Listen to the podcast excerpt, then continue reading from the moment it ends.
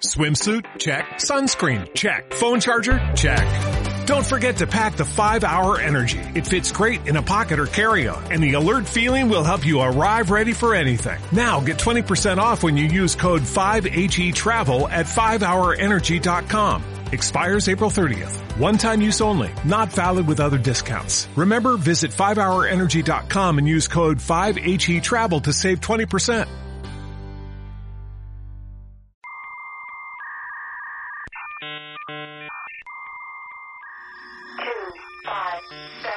We are anonymous. We are legion. We do not forgive. We do not forget us. Se realizó un hackeo en la banca mexicana. robo informático que afectó al Banco de Chile por un monto de 10 millones de dólares. El Banco de México confirmó que el sistema de pagos electrónicos interbancarios fue hackeado. Este es el podcast de Creadores Digitales. Las noticias que importan de tecnología y seguridad de la información. Y bueno, pues hablando de RH y de usuarios mortales, señor León, usted trae una nota, ¿no? Acerca de qué es lo que podemos hacer Exactamente. contra Pues- ciertas protecciones. Ajá, exactamente. Pues eh, ahora sí que tomando la propuesta de Alina de que este sea el mes de la ciberseguridad en el podcast de Creadores Digitales, en su podcast de Creadores Digitales, hoy quiero hablarles de los passwords. Y eh, la pregunta de los 64 mil. Les voy a les voy a compartir algo en lo que estuve trabajando. Espero que funcione y que todo salga No, bien. ya los tengo listo, ¿eh? Ujú. Ok, ahí les va. Me dicen si lo pueden ver. Sí. Ok, y aquí viene la pregunta. ¿El tamaño importa? Estamos hablando de passwords, ¿no? Ah, ok. Entonces, bueno, eh, vamos, a, va- vamos a preguntarnos sobre esto. A ver, aquí está esta pregunta. Eh, Alina, Iram, ustedes que son expertos en ciberseguridad, aquí tenemos dos posibles passwords. Del lado izquierdo tenemos ocho caracteres complejos, el 7PF, 0, igual, V, ya saben, ¿no? Uno de estos bonitos passwords de Password Generator, que tiene un universo de caracteres o posibles caracteres de 94, o sea, caracteres ASCII, así, échale aguacate, papá, ¿no? Y del lado derecho tenemos 16 números simples, solamente números, nada de letras, nada que guiones, bla, bla, nada de eso. Puros números Bueno, bueno, bueno. simples. Pero a ver, ¿qué es la entropía? Exactamente. Aquí la pregunta sería, ¿cuál de los dos passwords a ustedes les suena un poquito más complejo? O sea, ¿cuál sería más fácil de romper con fuerza bruta o de romper con eh, diccionarios? O sea, fuerza bruta de, realmente, con poder de cómputo, fuerza bruta. ¿Cuál sería más fácil? El de ¿Izquierda 16 o derecha? números simples. El de, El de 16 diccionario es más fácil. El de 16 números simples. Ajá. Ah, Bueno, fuerza bruta. Vamos a poner fuerza bruta. ¿Izquierda o derecha? ¿8 o 16? ¿Cuál es más fácil de romper? Por fuerza bruta yo digo que 8. ¿8 más fácil? ¿Usted, señor Irán? El más fácil de 16 números simples. 16 números simples. Bueno, la fórmula que está arriba es la entropía. Y pueden ver que se calcula con logaritmo base 10, entre logaritmo, etcétera, etcétera. Y lo que tenemos es un universo de posibles caracteres de nuestro alfabeto. Esto es teoría de la computación. Eh, el alfabeto del lado izquierdo son 94 caracteres ASCII. El alfabeto del lado derecho son solo 10, ¿no? Pues de nuestro lado izquierdo, la entropía calculada es de, 90, es de 52. Es decir, eh, más o menos por ahí va este, su ranking, ¿no? En complejidad para poderlo romper con, con este, fuerza bruta, con una máquina trabajando por ahí. O sea, es Y un la entropía- de complejidad 52. Ajá, ajá. Dice Mariana Tebaitz que es del lado izquierdo. Ella vota por del lado izquierdo. Por el lado de 8, entonces. Pues miren, la entropía del lado derecho es de 53. ¡Eh, gané! Es decir, es más difícil romper los 16 números. Eso lo, lo, bueno, me lo imagino por esta página que se llama Is My Password Secure, ¿no? ¿Cómo se Ajá. Sí, sí, Eh, exactamente. Porque en clase, bueno, recordando mis clases, este, decía eso, que la longitud era muy importante también. Es la, exactamente, Alina. El- la longitud importa, exactamente. Mientras más largo, mejor. No lo pudiste haber dicho de otra, de otra forma. Entonces, eh, esto pone en discusión una cosa. Cuando nos, eh, nos están forzando o nos fuerzan a que usemos caracteres especiales, la verdad es que a los usuarios se nos olvidan los passwords, se nos olvida el guion bajo, el pesos, el por ciento. O sea, es difícil. Entonces, eh, se ha descubierto que es más fácil que generes un buen password, que sea difícil de romper con fuerza bruta, si utilizas muchas eh, letras, o sea, si lo haces muy largo. Entonces, alguno de los tips que se pueden usar para generar un buen password es que uses tres o cuatro palabras que sean eh, palabras que puedas recordar y que las unas en un password.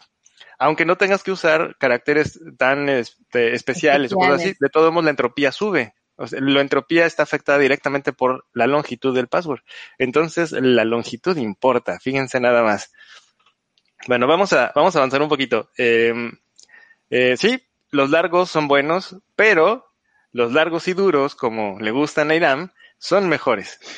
Eh, es mejor que pongas caracteres especiales dentro de los password largos. Entonces, si puedes intercalarlos, estaría mejor. Pero si no, simplemente con que sean largos, está bien. O sea, de verdad sí hace diferencia en un ataque de fuerza bruta, computacionalmente hablando. También... Eh, ¿A qué te sí, no, adelante. Sí, o sea, me refiero a que le pongas más la, caracteres. La pregunta era para Lina. Ay, no, Ah, ok. no, a mí no me metas en sus cochinadas. Está muy bien, es para que no se me duerman, ya es noche y, y pues no quería ser tan académico. No, pues vi, vi que Alina estaba haciendo caras, entonces dije, bueno, Muy bien. Bueno, entonces, eh, pues nos dicen que usemos un password diferente para cada aplicación, porque si vulneran un, un- un- pues una página web o una plataforma, pues tienen nuestro password y pueden usar ese password que ya tienen de nosotros en otras plataformas. Entonces, pues ya, ahora sí que nos, vul- nos vulneraron por todos lados y ahí están las páginas como High Pound, que te avisan si tú tienes una cuenta en alguno de los sistemas que fueron vulnerados, pues te avisa, oye, pues ya te vulneraron aquí, si estás usando ese password en otro lugar, pues ve y cámbialo, ¿no? Bueno, Claro, pues entonces, ya lo tiene One Password en automático, te dice este sitio tiene vulnerabilidad o no tiene un certificado de seguridad, entonces también es importante. Pero quiero destacar una cosa, León. Últimamente que he estado comprando mucho en, en, bueno, no muchísimo pues, pero en comercio electrónico, eh, la- hay muchos sitios básicos que tal vez, eh, eh, por ejemplo, la página de Miniso, me parece, eh, por ahí algunos, algunos sitios, eh, sí, que, que recién surgieron de la pandemia para poder vender, piden ocho caracteres eh, simples, o sea, bueno, como mayúscula, minúscula y un número. Entonces, me parece muy grave que, que estén lanzándose hacia el comercio electrónico con este tipo de políticas que claramente se ven como de, ya pon cualquier cosa, ya ni siquiera un captcha, nada. Entonces, este, se ve claramente que la urgencia es vender y no tanto la seguridad. aquí hay una pregunta muy interesante. Sí, está muy eh, buena. Acerca de que qué tan seguro es poner que Chrome recuerde sus passwords. Y esto eh, Irán eh, nos lo ha dicho previamente. ¿Dónde guarda Chrome o el navegador o cualquier navegador los passwords que, que tú le diste a guardar, Irán? Bueno, ah, de esta pregunta y aparte respondiendo la pregunta de Mariana Tebaitz, ¿qué tan seguro es poner eh, que Google Chrome recuerde un password? Es demasiado inseguro. ¿Por qué? Ustedes pueden buscar en Internet herramientas que puedan extraer los passwords que están almacenados en Google Chrome. Les voy a contar una historia. Mi mejor amiga eh, tuvo un accidente y murió. Entonces, su familia necesitaba tener acceso a las cuentas bancarias, necesitaba tener acceso a sus correos electrónicos, porque tuvieron muchos problemas para, pues, para reclamar el seguro, para hacer la transferencia de dinero, etcétera. Entonces, no te das cuenta que cuando mueres simplemente dejas mucha información y que el problema se le queda a la familia. Entonces me mandaron la computadora y yo dije, bueno, ¿qué es lo que puedo hacer? Ingresé a- a Google Chrome y simplemente corrí esa herramienta y me extrajo todos, todas las contraseñas en texto plano que estaban almacenadas en Google Chrome. Y esto no quiere decir que sea eh, Google Chrome inseguro, sino simplemente que se pueden extraer esos, es- esa información y alguien más que tenga acceso a tu computadora sin que tú te des cuenta, también lo puede hacer. Entonces, hay una gran diferencia entre almacenar tus passwords en un navegador y almacenar tus passwords en un gestor de contraseñas. Los gestores de contraseñas tienen muchísimas, muchísimos puntos de evaluación. Que tú hagas un gestor de contraseñas quiere decir que la contraseña esté cifrada, que todo el procesamiento del gestor de contraseñas esté cifrado, que cuando se descifra alguna contraseña porque tú necesitas verla o porque necesitas utilizarla, también esté cifrado dentro del proceso porque al final de cuentas esa información se va a la memoria RAM. Si tú colocas ese password o esa contraseña en la memoria RAM y esa y, queda almacenado en la memoria RAM durante mucho tiempo, pues entonces ahí estamos hablando de que la contraseña sigue siendo o sigue estando expuesta. Entonces, los gestores de contraseñas tienen muchísimos puntos de auditoría que deben cumplir y esa es una de las ventajas que no tienen los navegadores. Al final de cuentas el navegador, ¿cuál es su objetivo principal? Es darte acceso hacia Internet o mostrarte las páginas de Internet. Sí cuidan mucho de la seguridad, pero no cuidan tanto como un gestor de contraseñas. Entonces, al final de cuentas, guardar tu contraseña en un navegador, ya sea Google Chrome, ya sea Firefox o, lo, o ¿cuál se llama? Edge, el, nuevo Internet Explorer. O sea, e, e, es, demasiado inseguro. Además, si tú todavía le pones recuérdame el password y visitas una página, entonces una persona que tenga acceso a tu computadora va a ingresar a esa página, por ejemplo, a Facebook, que tu novio tenga tu computadora e ingrese a Facebook, el navegador que va a hacer autocompletarlo, ¿no? Y simplemente tu novio le va a dar clic en ingresar y ya va a entrar a tu cuenta de Facebook. Entonces, esa es una de las grandes desventajas. Por eso es de que deben de configurar sus navegadores por nunca recordar estas contraseñas.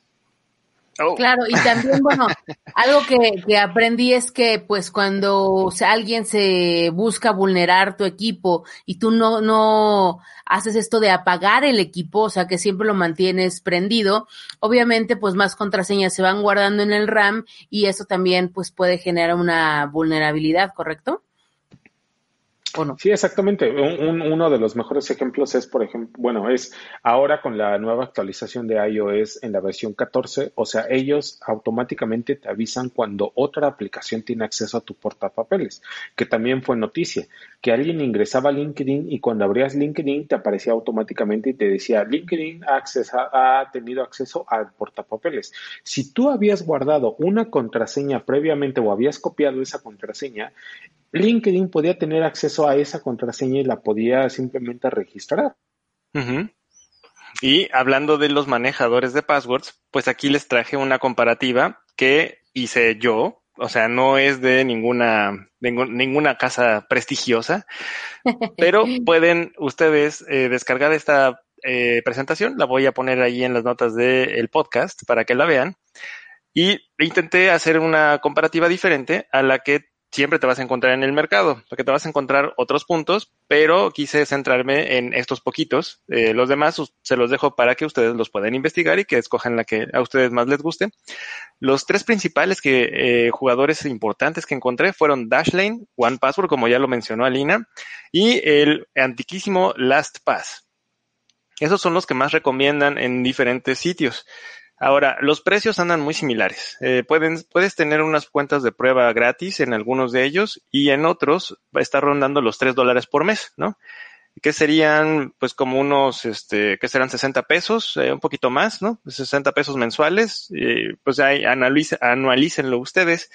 Pero lo que encontré por ahí fue también interesante. Empecé a buscar vulnerabilidades acerca de estos este, e incidentes. O sea, si habían habido o ocurrido brechas de seguridad en alguna de estas plataformas. De las plataformas Dashlane y OnePassword no encontré ningún incidente reportado. Aparentemente los han trabajado bien o los han, han bajado el balón en casa. Pero de LastPass sí encontré uno. De LastPass encontré eh, que hubo una filtración de datos de usuarios, de, eh, de, datos de usuarios en general. No se, no se filtraron sus passwords, solamente se filtraron los datos de los usuarios, que ella es mucho, o sea, incumplieron por ahí la parte de aviso de privacidad. Eh, esto lo, lo, pueden checar ustedes también, está en la página, en la entrada de Wikipedia de, de LastPass, porque tiene su entrada de Wikipedia.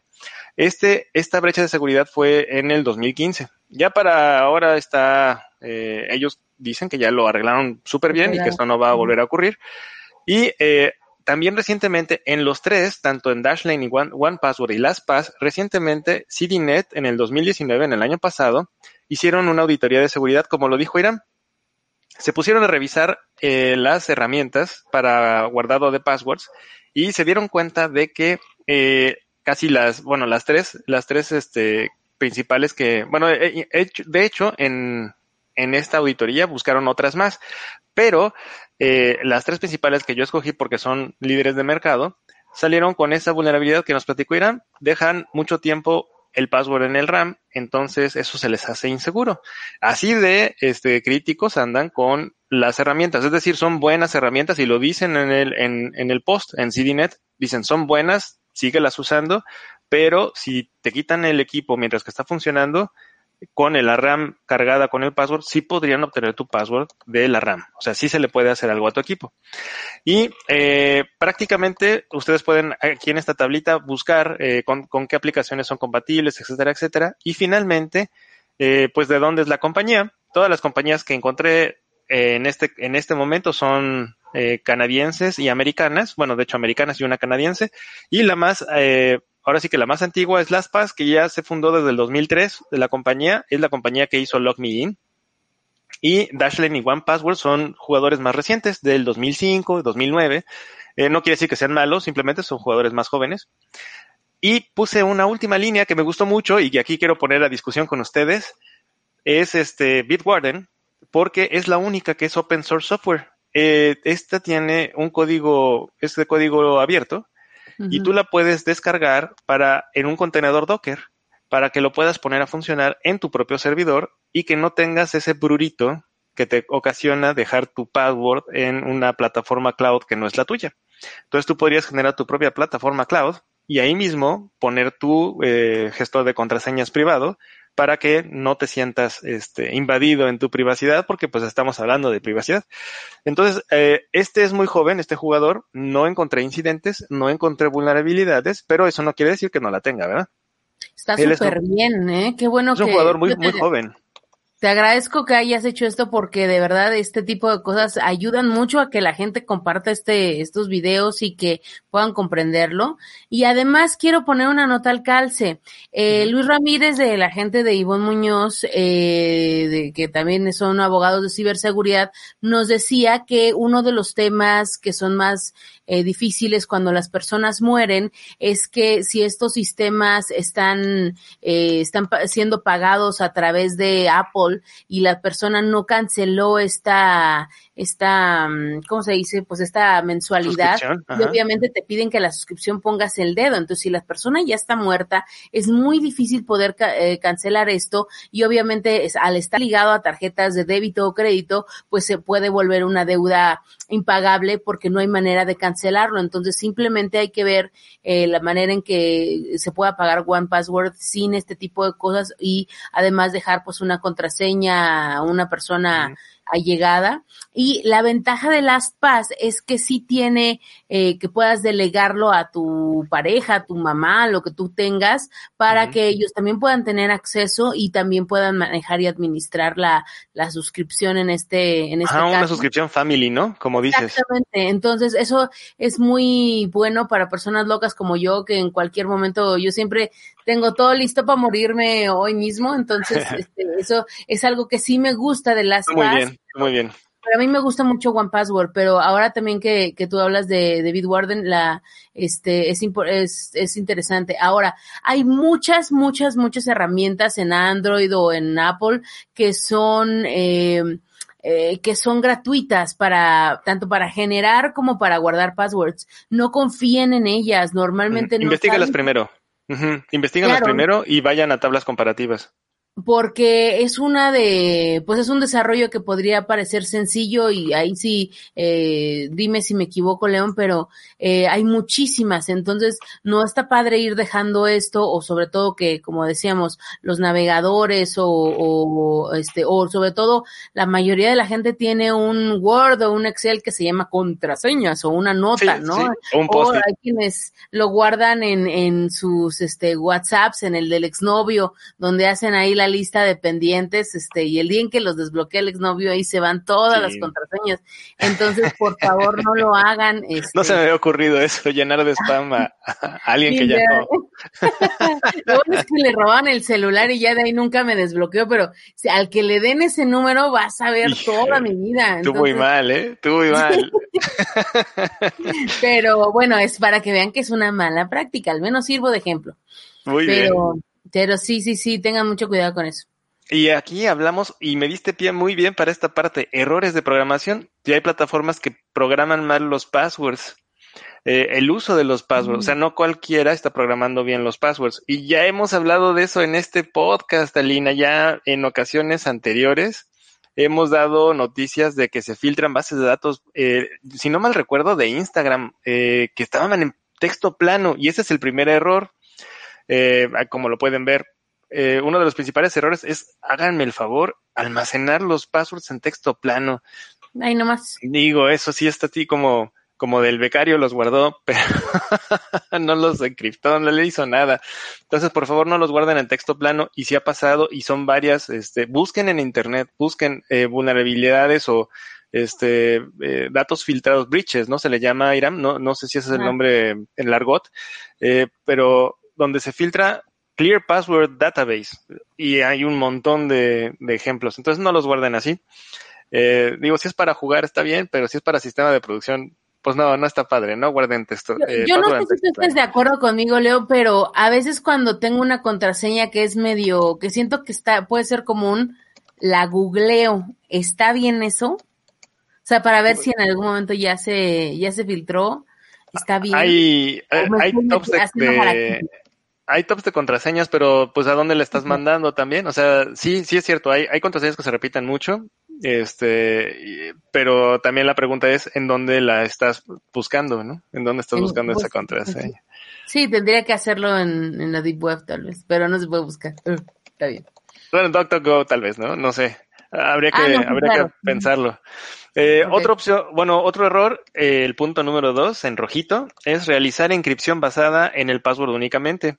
Y esto lo comentan algunos expertos que encontré. ¿Qué es lo que pasa, Alina? Cuando haces una encripción, es un proceso de dos vías. O sea, tú tienes el password de un lado y cuando lo encriptas, pum, ya pasa al otro lado, ya ha hecho un hash o una cosa rara, ¿no? Algo ilegible. Pero uh -huh. la encripción es un proceso matemático que puede ser reversible. Entonces, si tienes la llave, como en el ransomware, si consigues la llave, pum, te regresan tus datos, ¿no? Claro. Entonces, eso pasa con las contraseñas encriptadas. Si alguien se roba la llave con la que la encriptaste, pues ya también puede tener acceso a todas las contraseñas en texto plano de nueva cuenta. Entonces, no se recomienda que encriptes nada más porque pues puedes perder la llave, ¿no? Eh, ahora sí que el, eh, pierdes el anillo que gobiernan los otros anillos y pues está mal. Te has vuelto eh, un gran maestro, ¿eh? De verdad. Le voy a decir a Erika Sagún que te convirtió en un gran maestro. Bien, muchas gracias. Eh, tenemos un tercero, que es eh, usar hashes básicos. ¿Cuáles son estos hashes básicos? Las firmas MD5 y MD5. el SHA-1, ¿no? Estas, ¿qué, ¿Cuál es la diferencia entre la inscripción y el hash? El hash es un, un algoritmo matemático de una sola vía, so, solamente va. Es decir, tú tienes un password acá y cuando lo conviertes, ya te entrega una cadena, pero no puedes revertirlo. Ya no hay esa posibilidad como en la inscripción de regresarlo. Ya nada más tienes el hash. Aquí el entonces asunto el es que... No puede, entonces MD5 no puede ser un hash. MD5 es un hash, pero el asunto es que para darle la vuelta, lo que hicieron fue pues diccionarios de hashes. O sea, si no puedo revertirlo, pues entonces empiezo a hacer hash de hola, eh, hash de adiós, hash de Dios, hash de sexo, hash de... Y entonces genero un diccionario, eh, una tabla arcoíris con todos los posibles hashes que se me ocurran. Y si tu password, como lo, lo mencionó Alina, es muy común, pues va a estar en la tabla de passwords de hashes, ¿no? Pero, pero en el MD5, cuando, cuando necesitas descifrar una cadena de MD5, no necesitas un diccionario, simplemente haces como un tipo de ingeniería inversa en el algoritmo y lo, y lo reviertes. Sí, en teoría lo que se hace es que vuelves a, través de procesamiento, o sea, de como de volver a intentar generarlo, haces eh, iteraciones hasta acercarte al hash original, al hash este que tienes. O sea, como que lo intentas, intentas duplicar o replicar. Entonces consumes algo de, de, pues ahora sí de que de procesamiento. Pero en teoría un hash tiene que ser irreversible. O sea, te produce una sola cosa y, el, y eh, ahora sí que la matemática que estás usando no tendría que dejarte regresar. Esa es la diferencia entre el hash y la inscripción. La inscripción sí te deja regresar, es de dos vías. Ahora, por ejemplo, aquí hay páginas, por ejemplo, como md5online.org que, que puede como desencriptar esto, esto, o sea, ¿a eso es a lo que te refieres? Sí, sí, es, que tú, buscas. Yo creo que son, yo creo que son tres, tres tipos, ¿no? O sea, el primero es como un MD5 que solamente, que se le llama como la ofuscación de los datos.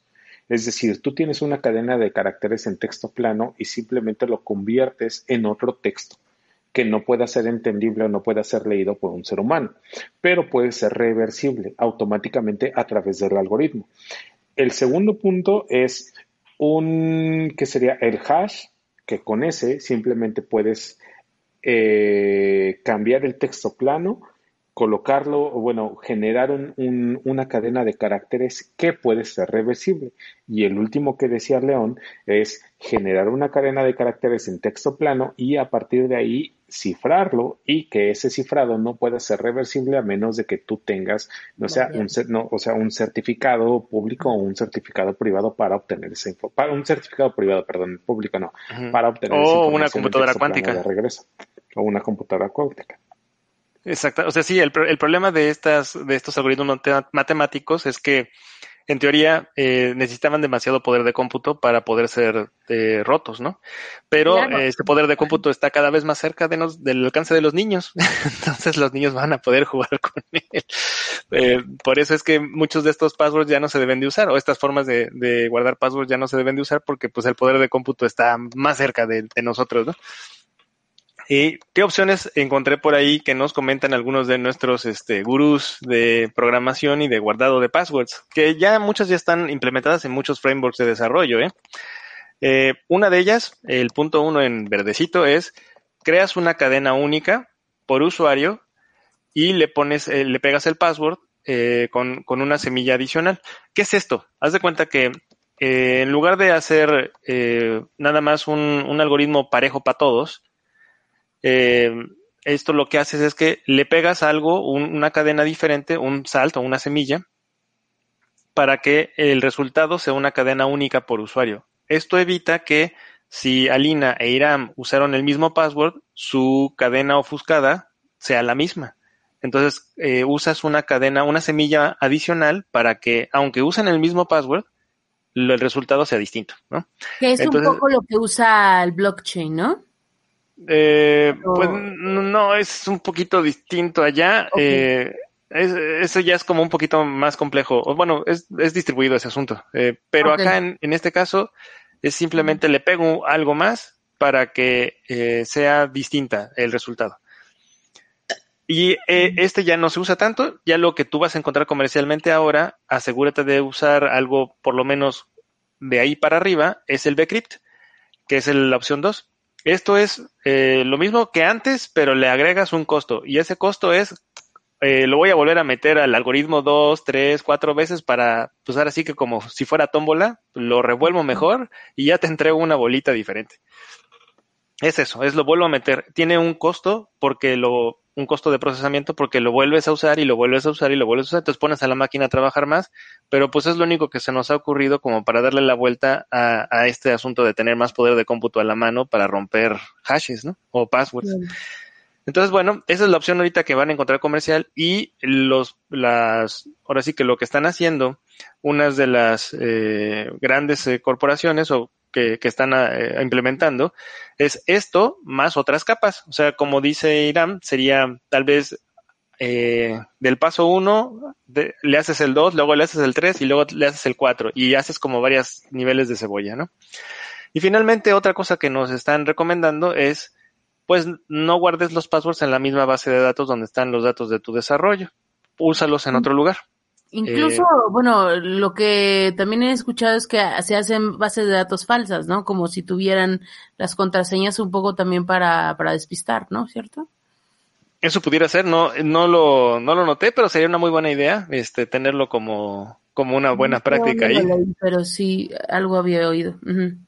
Sí, pero recomiendan, pues sabes que no la dejes en la misma, en la misma base, tal vez manéjala de forma independiente para que sea tú, este, como tu proceso de autenticación, diferente al proceso, pues ahora sí que del negocio, ¿no? Claro. Y pues nada, estas son las recomendaciones que tenemos ahora por Passwords y por la, el mes de ciberseguridad. Este, coméntenme qué, qué les parecieron. Si ustedes tienen otras que sean más interesantes, pues igual compártanlas, porque la verdad es que no está de menos. Esto es lo como lo único que tenemos para poder entrar a los sistemas y eh, pues de repente si estamos eh, yéndonos con muchos errores de principiante, ¿no? Muchachos de la Plaza de la Computación, es un momento para preguntar, para cuando llegue la señora de, ay, no, pues no me acuerdo mi contraseña, todo eso, pregúntenlo ahorita, por favor, es el momento. Tenemos también a la gente de Linux México, a todos los grupos en los que estamos corriendo esto, es el momento ideal para hacer sus preguntas, por favor. Entonces, y que este video además lo puedan compartir con sus eh, usuarios, clientes, etc., etc., para explicarles por qué tienen que tener una contraseña eh, fuerte en sus correos que no tengan la misma. Varias contraseñas. Claro, ¿no? Es, es muy importante y pues si no, ahí están las consecuencias. Eh, Iram, ya tengo listo lo que, lo que tú me pides. ¿Quieres que lo comparta? Sí, por favor, pues eh, continuando con el tema que trae León, eh, en el 2018 yo leí una investigación eh, en el que estaban evaluando los gestores de contraseñas. Entonces, Aquí hay un punto importante que me gustaría recalcar, más que nada porque estamos en el mundo del open source y todo eso desde hace mucho tiempo y así fue como conocí a León. Y esta auditoría que hizo una, una persona eh, nos muestra cuáles son los gestores de contraseñas más seguros que existen en el mercado con base en eh, evaluaciones que se hacen a cada una de ellas. Es decir, lo que acaba de hablar León es de que dónde guardan la contraseña, dónde, cómo cifran la contraseña eh, maestra, si la guardan en la memoria RAM, si la, si la guardan cifrada, qué tipo de algoritmo utilizan, etcétera. Incluso, o sea, yo lo leí en el 2018 y ahorita que acabo de encontrar el, eh, el archivo veo que también esta persona lo está actualizando, incluso ha hecho auditorías a estos gestores de contraseñas ahora en el 2020 y las que están en el top 7. Mm, ah, voy a bueno, vayámonos al top 10. Las que están en el top 10, vemos que de ese top 10, 9 son open source y una es propietaria. Las demás que son propietarias están, eh, o sea, tienen un score de, de menos de 8, de 7.5, de 7, de 6.5. Entonces, ¿eso qué nos dice? Que utilizar una de esta, uno de algún software open source es muchísimo más seguro que un, que un gestor de contraseñas propietario. Bueno, eh, por ejemplo, LastPass, no, no es LastPass, es LastPass, obtuvo una calificación de 10, pero dentro del top 3 tenemos que son open source. La última auditoría que se le hizo fue el 11 de septiembre, el 13 de mayo y el 20 de junio a estas tres, que son Aaron eh, Topons, Password Kiwi, The Little Password Helper. Entonces, estos son unos gestores de contraseñas que cumplen con muchísimas características de seguridad que te aseguran que tu contraseña va a estar guardada pues correctamente. El, muestra dentro del archivo en Excel que está disponible públicamente el tipo de software que es, es un tipo cliente.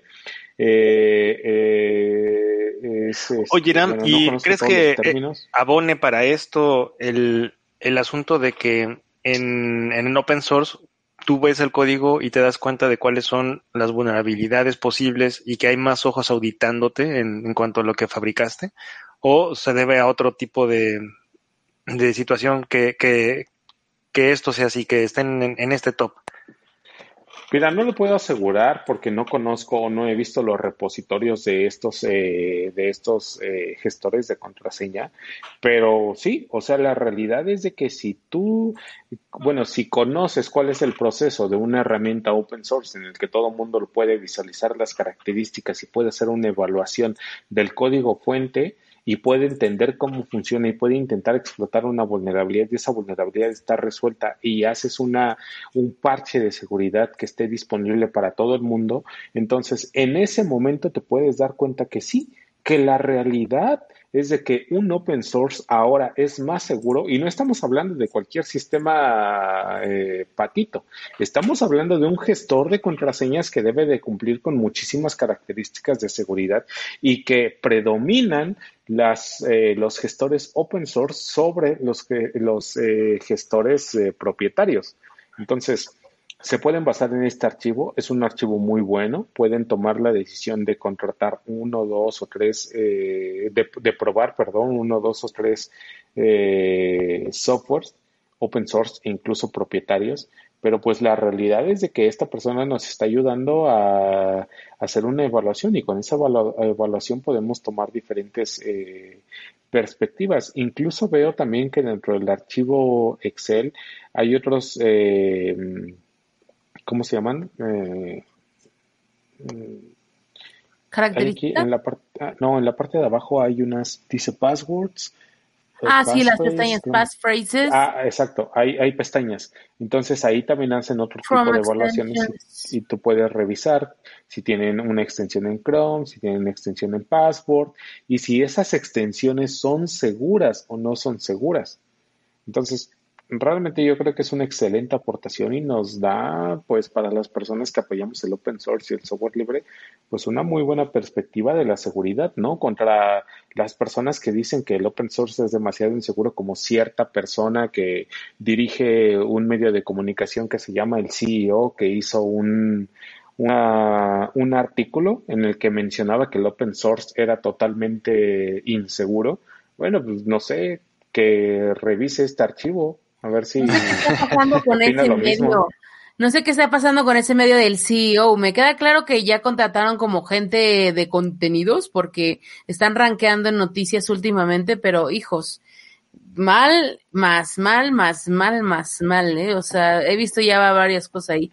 Ahora, ojo, Iram, tú acá en este archivo mencionas que este es LastPass, pero el que comparó León es LastPass. O sea, sí son dos diferentes. Son dos diferentes, sí, hay que decirlo. El LastPass es un jugador muy viejo ya. Es, te digo, eso, ellos son los que hacían Log Me In, es de esa empresa. Eh, y es uno de, esto es un, LastPass es una, una solución ya de mucho tiempo. Ya, ya tiene muchos años en el mercado.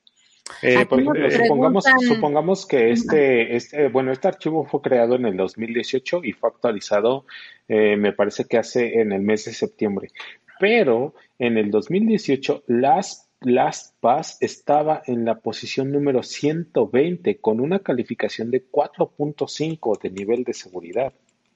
Hijos, no, ni siquiera OnePassword aparece en esa, en esa base de datos.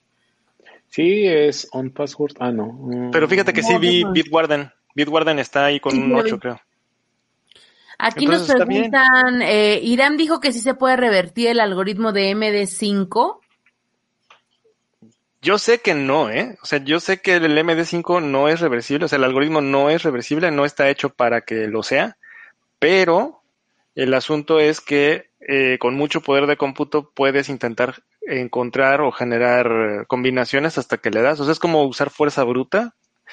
Em, eh, no soy no soy matemático en ese sentido, no podría no podría echarme un clavado ahí, pero sé que hay opciones que con mucho poder de procesamiento lo puedes lograr. Entonces, este, según yo no es reversible. Eso es, eso es lo que podría comentar al respecto. Ok. Muchachos, estamos llegando a las dos horas y media de transmisión, así que este, aquí está ya Mariana, eh, también dice que ella sabe que no es reversible.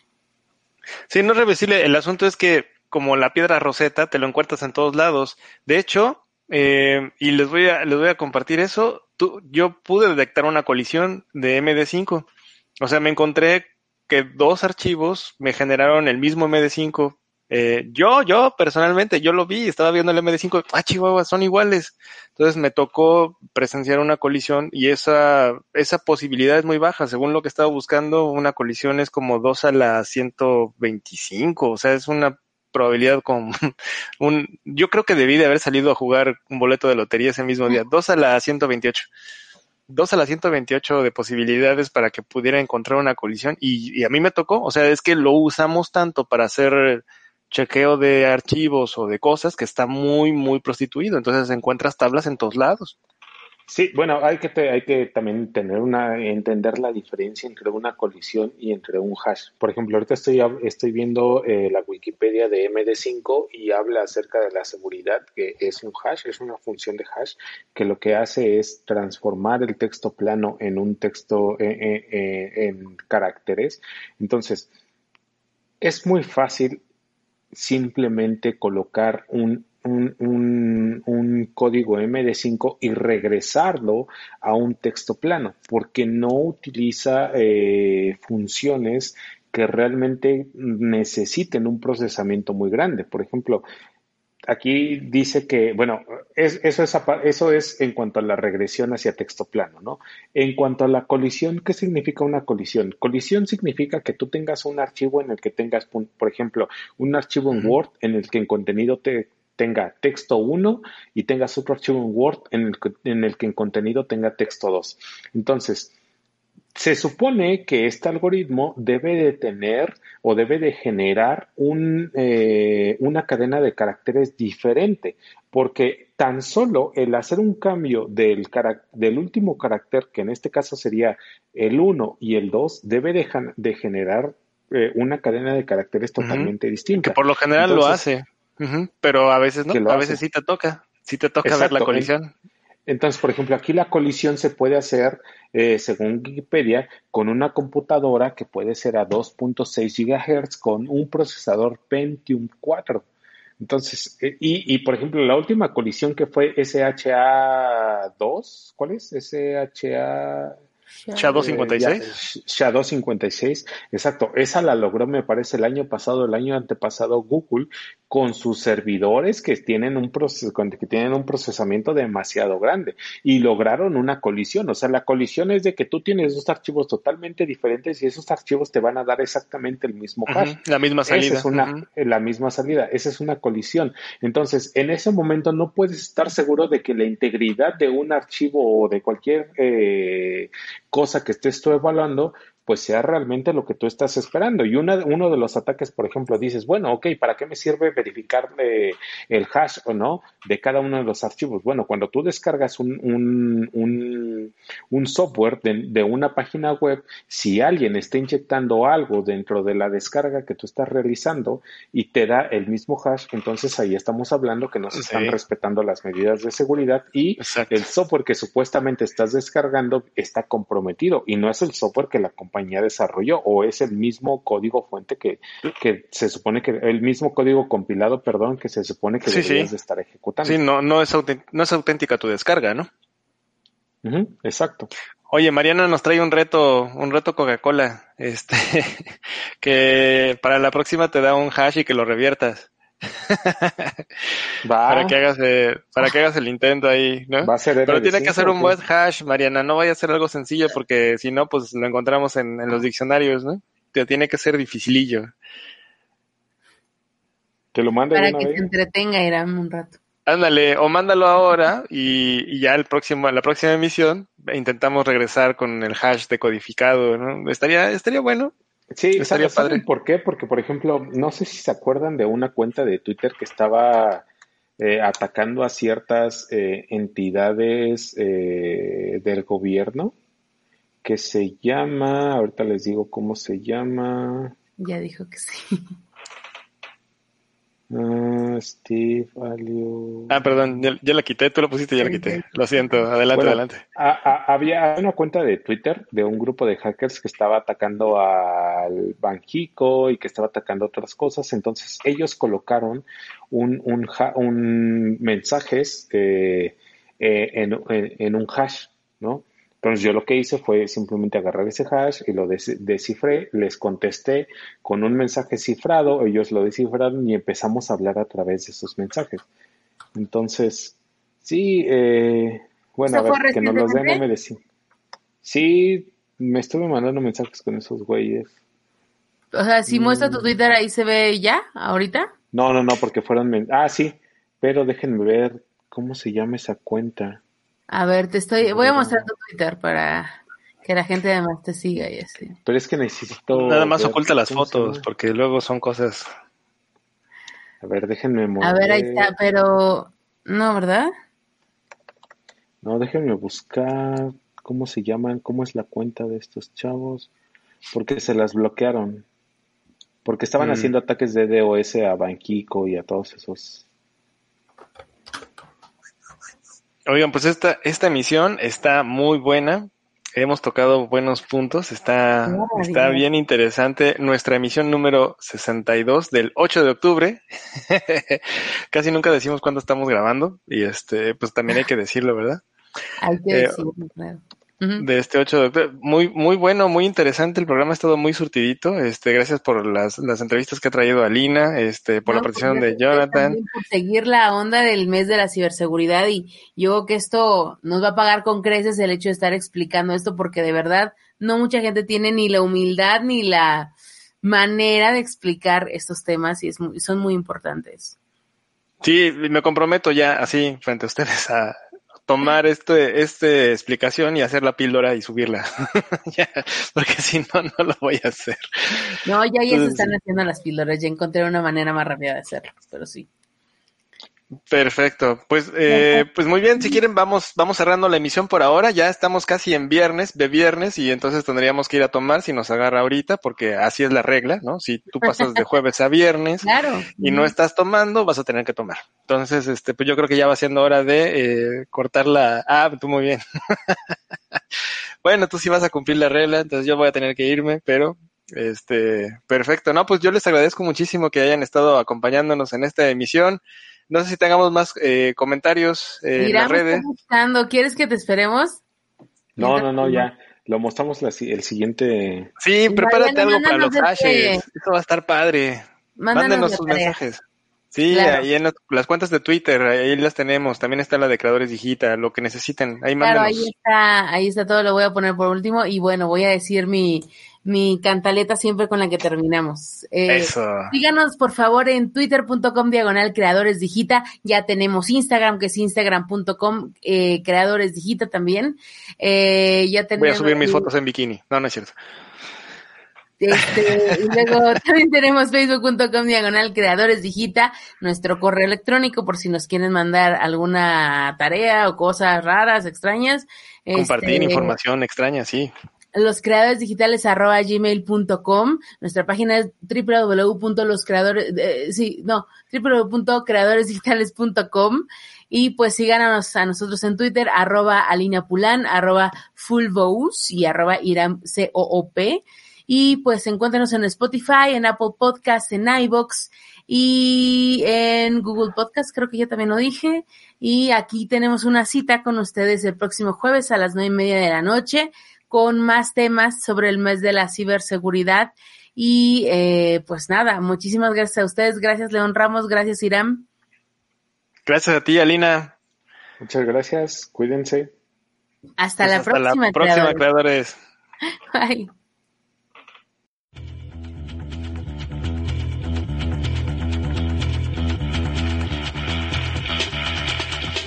Forma parte de la comunidad de creadores digitales.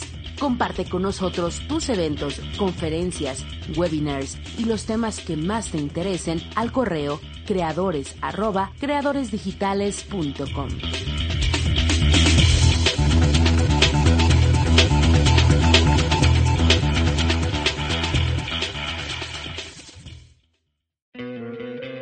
¿No te encantaría tener 100 dólares extra en tu bolsillo?